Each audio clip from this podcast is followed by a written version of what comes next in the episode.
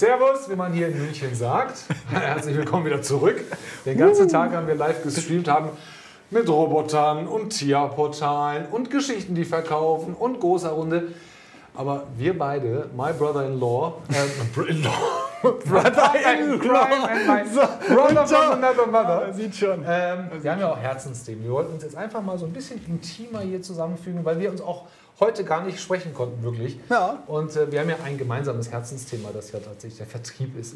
Und wir haben heute sehr vieles gelernt, sehr vieles neu erfahren und werden versuchen, in einer halben Stunde mal Ihnen und euch so einen Ausblick zu geben, wie man denn auch in diesem komplexen Umfeld führen kann, Teams motivieren kann, Teams performant gestalten kann, umbauen kann. Für mich gibt es ja keine Grenzen, aber der Sascha ist ja im Vertrieb ein bisschen tiefer drin.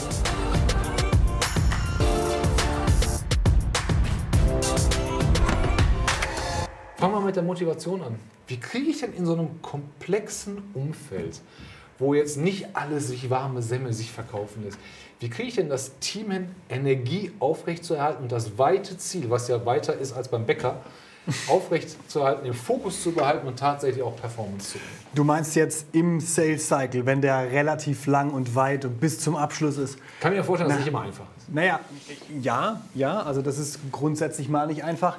Ähm, du kriegst es auf zwei Arten hin. Einmal, natürlich, verdammt nochmal, wir sind scheiße immer nochmal Vertriebler. Wir wollen diesen Abschluss haben. Ich will die Kohlen haben, ich will die Donners Das sehen. ändert sich nicht. Nein, das ändert sich nicht, egal wie cool wir sind. Aber was du machen kannst, Vertriebler haben heute auch früher schon, man hat es nur nicht so den Fokus drauf gelegt, weil man immer dachte, man muss alles komplett einmal durchlaufen lassen. Ähm, wir haben es vorher schon mehrfach angesprochen und es ist auch wirklich ein Thema, das mir unglaublich am Herzen liegt. Splitte deinen Cycle.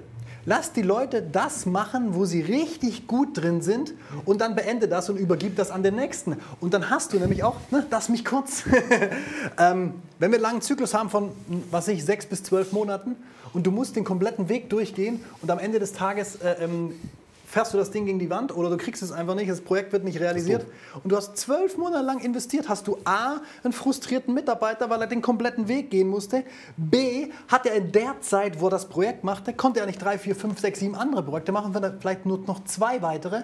Also kürzt doch einfach die Phasen für die Mitarbeiter, setzt die Stärken dort ein und dann hast du immer jede Phase nur über eine gewisse Distanz und dann kann der immer mehr reinschaufeln. Am Ende des Tages hast du hinten mehr raus, motiviertere Mitarbeiter und dann kommt natürlich noch ein bisschen so Unternehmenskultur, und da ist ja eher dein Thema, da bin ich nicht so tief drin, so Obstkorb, Kaffee, ne, so die Sachen. Ja, der Uwe war ja eben hier, der Uwe von Grafenstein. Und Kenn ich ich habe so, so ein bisschen gelernt, wie man die Geschichte verkauft. Und du hast, also ich finde, man sollte das Ganze so als Staffelübergabe, ja, dass man nicht sagt, Ja. ich laufe alleine, Nein. fall vielleicht hin und laufe dann wie so ein nasser Pudel zurück, sondern gib richtigen Sprint, gib alles, was ich habe, nimm den Staffelstab und gib das an den Nächsten, der in seinem Feld der Beste ist und sagt, ich habe alles dafür getan, habe den Vorsprung rausgeholt und jetzt bist du dran. Genau. Hier ist dein Staffel, lauf so schnell wie der Wind, ja, bis der Nächste da ist. Und Ja. wenn dann wieder irgendwas passiert, bis dann dann wieder passiert, ähm, dann, dann ist der Weg nicht mehr, nicht mehr so, so schlimm. Ja. Und ich glaube, das ist so, das haben wir dies heute ein paar Mal schon gesagt, dieses Mhm. Sales Cycle Splitten ist einmal eine Überwindung, aber wenn man sich mal hinsetzt, ganz ehrlich, emotionslos sich befreit und sagt, was, was passiert denn, wenn wir es probieren? Es passiert ja nichts. Nein, null. Es wird ja nicht schlechter dadurch. Also, wir verkaufen ja nicht ein Stück weniger oder ein Tag später. Nö. Ganz im Gegenteil. Vielleicht wird es ja besser und unsere Leute fühlen sich auch aufgehoben, weil, und dann, weil Ja. daraus, daraus frage ich dich gleich was, weil nicht jeder macht alles sehr gerne. Das ist halt das Problem. Der eine akquiriert, der andere telefoniert, der andere streichelt. Absolut. Ja, und wir können halt nicht alles immer sehr gut, wenn wir es selber machen. Aber wenn wir alle unseren Platz finden, an dem wir uns wohlfühlen, uns andere nicht stören, aber auch nicht gestört werden in dem, was wir machen, ich glaube, dann wird es gut. Wie viele kennst du denn, die jetzt diesen Trend für sich entdecken gerade? diesen Trend. Mach daraus einen Äh, ja, ich mache daraus einen Trend. Ähm, na, grundsätzlich mal unsere Kunden. Also, ne, das sind die, Ja, die die ich müssen kenne. ja. Und ähm, natürlich, also ne, wir sind ja nicht allgegenwärtig, äh, schön wär's. Ähm, aber natürlich kommen auch andere auf den Trichter. Auch aus der Prämisse raus, dass wir natürlich jetzt mit der ganzen Situation, auch mit dem, was wir gelernt haben, so ein bisschen in das digitale Thema reingezwungen werden oder reingezwungen worden sind und dann er erkennt haben, oh, ist ja gar nicht so zwingend, ist ja richtig cool. Ähm, wie können wir das aber optimaler und noch besser nutzen? Und ähm, das ist so, da fehlen noch viele und gerade auch in, in unserer Branche sind da eher so ein paar Vorreiter dabei. Aber allgemein sehe ich das noch viel zu häufig, dass Unternehmen daran festhalten, one face to the customer. Wir haben es vorher gesagt, die beiden Kollegen, die hier standen, äh, der, der, der Bernd Heinrichs und auch der Christian Burger, und die haben gesagt, nein, also das war ja, die geschlossene Frage, die Sie mir auch geschlossen beantwortet haben. So, nein. Ne, aber genau das ist ja der Punkt, dass du nicht mehr One Face to the Customer brauchst, im erklärungsbedürftigen Raum sowieso nicht. Also dann bau doch auch dein Team so auf, dass du die Leute an der Stelle in den Prozess einsetzt, wo du sie optimal nutzen, will ich sagen benutzen, aber nutzen, ja. einsetzen kannst, wo ihre Stärken ausgespielt werden und damit auch die Motivation hoch bleibt. Und ganz wichtig ist auch, dass wenn du diesen Staffelstab, ich finde die Metapher echt cool, ja, ist mir, warum ist mir das nicht selber eingefallen? Aber wenn du diesen Staffelstab hast, dann gib diesem Staffelstab noch eine gewisse Qualität mit. Nämlich genau das, schafft die Abhängigkeit der eine der einen zu der anderen Phase, so dass eben nicht das, was passiert, was ganz oft passiert, was ich auch gerne heute Morgen schon mal angebracht hätte beim Christian Burkhardt, nämlich, dass wir oftmals damit zufrieden sind, dass unsere Marketingabteilung Leads generiert. Scheißegal, wie die Qualität ist, die generieren Leads und der Vertrieb ist dann der Dumme, der abarbeiten muss und dann heißt es nachher, hey, ihr habt 150 Leads gekriegt, daraus haben wir zwei Aufträge gemacht, warum seid ihr so scheiße?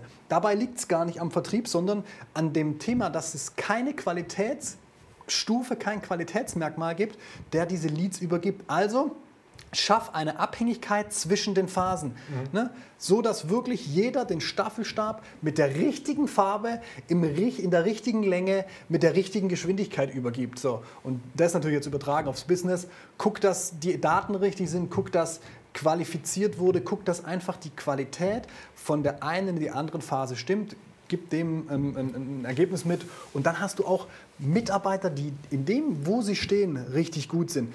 Und wie du das machst, ist relativ einfach, indem du einfach mal die Rollen definierst. So, hey, in dieser Phase brauchen wir den Mitarbeiter mit den Skills, mit den Dingen und dann kommst ja du ins Spiel. Ne? Jetzt die richtigen Mitarbeiter dafür zu suchen. Und was ich aus meiner Branche oft kenne, man nimmt ganz gerne auch brancheninterne. Und da habe ich jetzt gelernt, äh, auch heute beim Beispiel Wandelbots und äh, auch seit ich dich kenne, immer öfter gelernt. Witzigerweise, wenn wir ehrlich sind, ich bin das exakte Beispiel dafür. Ich habe es nur noch nie gesehen, ne? mich da so reinentwickelt. Ähm, aber nimm doch Leute, die branchenfremd sind und entwickel sie einfach da weiter. Und das ist auch so ein Punkt. Ne? Es gibt ganz, ganz wenig Produkte, ne, die man, wo du ein Profi sein musst. Also Versicherer zum Beispiel sagen ja immer, du musst Composite können, du, musst eine Versicherungspolice verstehen. Ähm, ja, gebe ich, geb ich recht, aber nicht in der Akquise. Ne? Da, da kannst du halt ähm, die, die Geschichte erzählen. Und wir haben das auch heute gehabt. Ähm, beide Unternehmen haben Mitarbeiter, die branchenfremd sind oder waren und eingeschlagen sind wie eine Bombe. Also bei Wandelbots äh, tatsächlich in kurzer Zeit und man konnte es in der nächsten Nähe beobachten, dass ein Sales Cycle von über einem Jahr jetzt auf sechs Wochen runtergekürzt wurde von Kennenlernen des Leads bis zum, zum Abschluss funktioniert. Ja. Ähm, und er schadet halt nicht, weil die Eigenschaften sind es ja. Es sind die Eigenschaften, die ich will. Also ich will einen Hunter haben mit Ausdauer, mit Fokus, mit Enthusiasmus. Wenn das ein Hunter ist, den ich will, dann muss der nichts über Robotik können. Ist cool, wenn er es kann. Ja. Wenn nicht, schadet es mir nicht. Aber den hole ich doch da, wo das jeden Tag ähm, verlangt wird, wo das jeden Tag angewendet wird und wo, wo er das halt ausleben kann oder sie. Und wenn ich halt jemanden brauche fürs Partnermanagement, hatten wir ja auch, ne, Vertrauen aufbauen über lange Zeiträume, gemeinsam ähm, zu wachsen, ja. dann brauche ich jemanden, der Vertrauen, Zuverlässigkeit aus, äh, ausstrahlt, ähm, gediegener ist, viel mehr Fokus auf Educating äh, und sowas gibt. Dann macht halt ein Hunter da an der Stelle keinen Sinn. Und wenn ich das weiß, habe ich einen ganz, ganz großen Vorteil. Ich kann sehr einfach führen. Ja. Führungsproblem ist Kontrollproblem. Ähm, Meistens. Ja, das, das brauchen wir gar nicht zu haben, weil die Leute sagen, ich kontrolliere wenig. Nee, wenn du weißt, was du für Typen, also Typus unter dir hast oder neben dir, dann ist das einfach zu führen. Dann gehst du und sagst, lieber Hunter, was brauchst du? Und lieber Partnermanager, was brauchst du? Und lieber Backoffice-Mensch, was brauchst du von mir? Was kann ich dir Gutes tun? Und das Tolle ist, du lernst selber daraus. Ja. Du lernst, was deine einzelnen Mitarbeiterinnen und Mitarbeiter wollen und haust dann nicht mehr irgendwie auf die Kacke und sagst hier äh, Peitsche, Zuckerbrot und so weiter. Du machst das dann wirklich individuell. Und dann passiert nämlich Folgendes. Die Leute sagen, mein Chef oder meine Chefin, die versteht mich. Ich fühle mich total aufgehoben. Und das ist dann halt, was du halt bei den Kunden gelernt hast, dir mhm. einzuholen, dieses Feedback, ne, wo du sagst, ich weiß ganz genau, was mein Kunde will. Dann weißt du auch, was deine Mitarbeiter und Mitarbeiterinnen wollen. Und du musst halt nur mehr davon machen. Das war's. Das. Und, ne, und dann äh, hör halt nicht dabei auf, zu sagen, okay, wir definieren jetzt mal die Rollen im, im, im Prozess, mhm. ne, dann passen wir das an, dann schleifen wir daraus die Profile, dann besorgen wir uns die richtigen Mitarbeiter oder selektieren unsere Mitarbeiter nach den Profilen, setzen die an der richtigen Stelle ein, die sind schon mal motivierter, die gehen hin. Ne, wir, wir leben das, der, die Führungskraft äh, führt dann richtig oder vielleicht dann einfach richtig, ähm, hat es einfach, gestaltet das Ganze transparent und hör aber dann nicht auf. Ne? Gib deinen Mitarbeitern auch die Möglichkeit, sich weiterzuentwickeln. Und mit Weiterentwicklung meine ich nicht, wir wollen alle Chef werden, sondern mit Weiterentwicklung meine ich, dass die Mitarbeiter sich in diesem Bereich weiterentwickeln dürfen.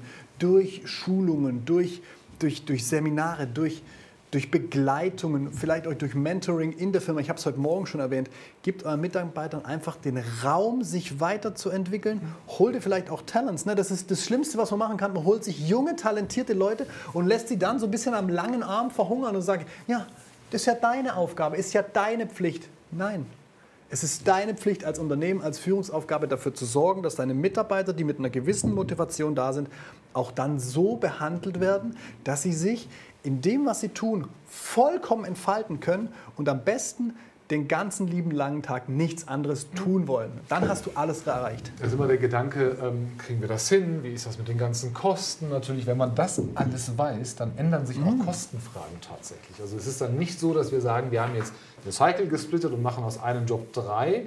Ja, ihr macht dann drei Jobs daraus. Ihr verdient aber auch dreimal oder fünfmal schneller das Geld.